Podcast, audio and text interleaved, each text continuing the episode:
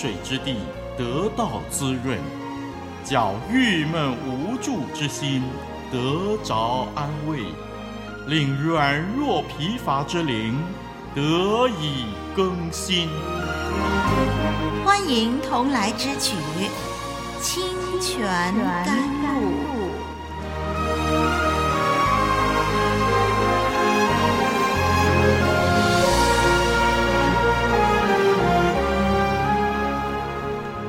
路上的听众朋友，欢迎您收听活水之声为您炮制的节目，我是丽文，请我们一起翻开宝贵的圣经，挖掘其中的宝藏。我们要看看雅各在哈兰娶妻生子成家以后，二十年后的他如何蒙神的呼召，开始准备启程啊，回到神所应许赐给他的迦南地去。今天，让我们从创世纪三十一章来看看事情的发展。创世纪三十一章和二十九章呢，形成了强烈的对比。神眷顾管教雅各，使雅各呢在哈兰二十年间呢，接受各样的熬炼。在哈兰最后的六年呢，雅各就大大昌盛。到此为止呢。时机成熟，雅各就带着神赐给他的所有财产呢，返回迦南地。嗯，由于这一次的回家呢，是出于神的吩咐，因此神也向他保证必与他同在。是的，听众朋友，神呼召跟随他的人朝某个方向前进的时候，即使前途充满未知数。但是绝对不会缺少神同在的应许，而且他是守约施慈爱的神，是全能的神，他有能力实现对信靠他的人的承诺。那么这一章呢，我们就看到呢，三十一章是分为几个段落的。包括神的呼召、雅各的顺服、雅各逃走、拉班追赶、拉班的谴责、雅各的谴责，还有雅各和拉班之间的条约等等啊，嗯，其中呃气氛紧张不断了。那么最后呢，就双方会面了，雅各就宣告得胜，他宣称呢，神看见他的困苦，接受他的控诉。而这个时候呢，拉班也只能够接受雅各离开哈兰、离开他的这个事实了，以及呢，拉班也只能够承认他失败了。最后呢，双方就订立合约了。我们要留意，呃，雅各跟拉班之间的对话哦。嗯，这个第三十六节“斥责”这个字，我们留意“斥责”这个字的使用。以及他们两个人对话当中彼此控诉的本质，他们这些的对话呀，很像那个古代社会呢，在城门口的民事诉讼。古代社会呢，他们在进行一些的官司的时候呢，都是在城门口的。这个民事诉讼呢，就在门呃这个城门口。举行啊，那么我们看到雅各跟拉班之间的对话呢，有点像这个民事诉讼一样啊。他们两个人的争论当中呢，我们看到说拉班呢就指控雅各呢偷了他家的神像，啊，虽然这是事实啦啊，不过呢那是拉结偷的，对不对？呃，雅各呢完全不知情。当拉班指控雅各偷了他家的神像的时候，可是他找不到证据。那么反过来，我们看到说，雅各呢，他对拉班的指控的这些的证据啊，就实在是很清楚、很明显，大家都看到的一目了然了。然后呢，我们看到这双方的争论当中呢，很明显的是神站在雅各这边哦。最后呢，双方就定下合约，确定了雅各离开拉班的事实了，也巩固了雅各。胜过拉班的地位。嗯，雅各回家这段记载有很明显的主题啊，这个主题就是人的顺服和神的保守。当然了，这里的顺服的人就是雅各了。他听见神的呼召，就立刻动身回迦南去。他承认神已经遵守了神在伯特利对他的应许，神看顾他，保护他，给他衣服穿，给他食物吃。不但如此，还让他成家立业。所以呢，这个时候雅各觉得说啊，他自己也必须完成当年他向神所许的愿，就是他必须回到他的家乡。好，另外一方面，我们看见呢，雅各呢是一个守信用的人啊。他呢跟这个拉班协议呢，呃，这些协议的内容他都一一的遵守了。他对神的承诺呢，也乐意顺服实行。所以在我们整件的事情来看，雅各算是一个守信用的人。那么在神这方面呢，神保护顺服信靠他的人。对于雅各呢，神让他呢毫发未伤的啊，能够回到应许之地。嗯，这个当中呢，我们就看到发生了小插曲喽，就是这个啊，拉结偷取了家里头的神像。哎，这样的一个行动啊，嗯，本来呢，这个神一直看顾雅各，一直祝福他，然后雅各现在啊就非常的呃富裕啊。所以，我们刚才看到说，整件事情本来是非常的能够荣耀神的名字的，可是呢，现在发生了这样的一件事情，实在是让人觉得遗憾呐，好像是有一点，就是说，嗯，威胁到神的作为了，嗯。那么，但是呢，我们看到呢，最后的整个事情的发展是怎么样呢？这个神像的问题被解决的时候啊，好像，诶。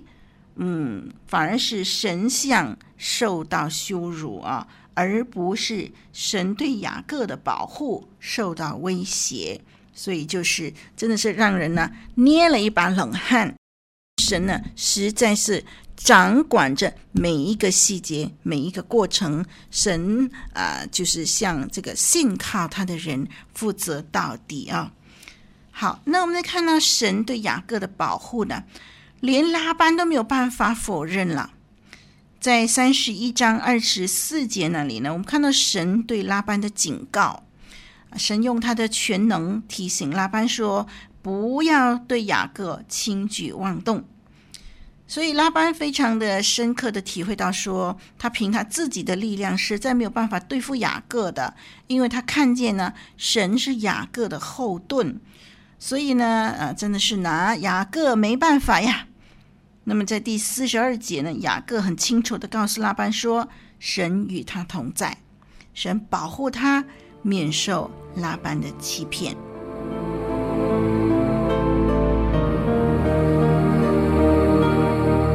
天地过去，主的话长存；天地毁坏，主的话。长新，清泉甘露，林丽文，真诚陪伴你，同走生命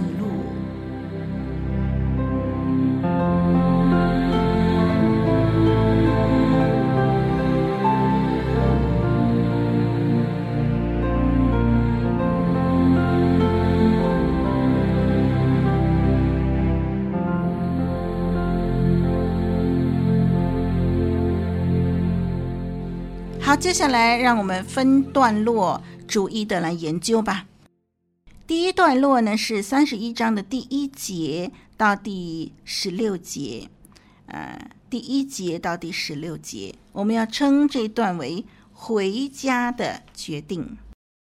雅各跟拉班订立了工价，他很努力的工作了六年，期满以后，雅各觉得拉班啊对他的态度已经不如从前了。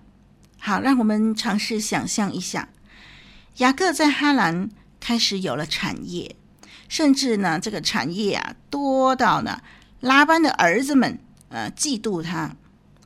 那么，如果没有一些环境因素呢来催逼雅各的话呢，我们猜想他大概就索性呢安居在哈兰了。多年前对神的承诺，对于迦南地是神所赐予的这件事情。大概呢会一再单言，为什么呢？因为啊，人就是这样嘛。人开始安逸的时候呢，就安于现状了。如果啊再来一次大改变，比如说要移民啦，要改行啦，哎，这些都是需要极大的动力和勇气的，因为我们觉得说，哎，眼前这样子很好了，为什么要改变啊？这就是人的一种的，嗯，非常惯性的一种表现。所以呢，我们看见说雅各呢，这六年里边呢，他发达了。要不是拉班和他的儿子们对雅各恶劣的态度，酝酿雅各离开哈兰的想法的话，大概雅各就留在哈兰终老了。好，我们看看这一段呢，拉班的儿子们呢，看见雅各的财富特别奇妙的增加扩大。就感觉到很受威胁啊！他们觉得说雅各呢剥削了他们父亲的财产，他们埋怨说：“哼，恐怕有一天呐、这个雅各呢会把他们的应该分得到的财产呢都夺了去了。”哎，我们看到其实拉班的儿子们这样的指控不是事实啊！雅各没有夺取他们的什么，因为真正夺取拉班的财产的是神。神为雅各伸冤，将拉班过去亏负雅各的一并赏给雅各。雅各虽然用手段让羊群交配的时候可以生下有点的、有斑的、有纹的羊，但是这不足以成就这么多的财富。雅各之所以有这么多的财富，完全是神的介入所致。雅各啊，受到家中个人的白眼，所以当神指示他回迦南地的时候呢，啊，他就乐意顺服了。换句话说呀，哎，呃，雅各回迦南呢，不完全是被迫离开哈兰的，更是蒙神呼召归回的。那么我们猜想呢，雅各回家的心情应该是复杂的。一方面，他知道很多年以前他向神许过愿，所以如今发达了，应该是回家还愿的时候了。但是他没有忘记他的哥哥以扫对他的怨恨，他必须面对哥哥，他的良心的指责没有一刻停止。姨嫂会怎么样对付这个回家自投罗网的弟弟呢？这是雅各没有把握的事情。但是神很清楚的呼召他，又清楚的向他保证必要与他同在，如同这二十年来神与他在哈兰同在一样。基于这一点呢，雅各毅然凭着信心踏上归途。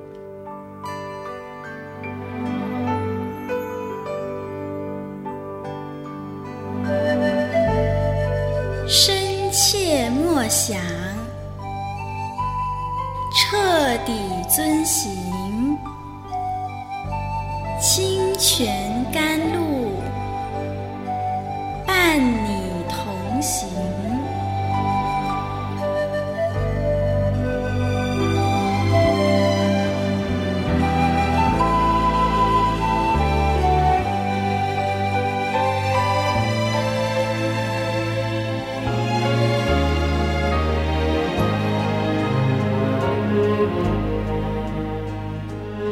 叫了两个妻子到田野谈谈回家的计划。哎，为什么不是回到家里去谈呢？为什么到田野去谈呢？可以猜测到，雅各回迦南的计划是准备保密的，他不想让拉班知道，因为他相信拉班必定不肯放他走。雅各把计划告诉利亚和拉结。并且列举他们的父亲怎样十次改了他的工价，但是神仍然使他兴旺。他又说，神的使者也已经指示他，叫他回去。嗯，从雅各对两个妻子的说话内容来看呢，我们看见他已经在两个妻子面前取得属灵的领导权了。他公开的宣告信仰，把这些年所得到的财富归荣耀给神，而他没有自己邀功。利亚和拉杰对于这个计划同声附和，甚至表示他们的父亲早已经把他们当作外人。弟兄姐妹、听众朋友，雅各即将踏上归途。二十年前，他孤身一人；二十年后，却成了一大队伍。回应神的呼召，再度连根拔起，走向未知数呢？这样的顺服，犹如当年亚伯拉罕蒙召的时候的回应，是非常不容易的。能够顺服，说明了对神有信心。如果我们说我们相信神，却不肯顺服神，这不是真的信心。求神让我们对他的信靠日益成长，讨神喜悦，见证荣耀他。下一集呢，我们继续详细来分析经文的内容。我是丽文，再会。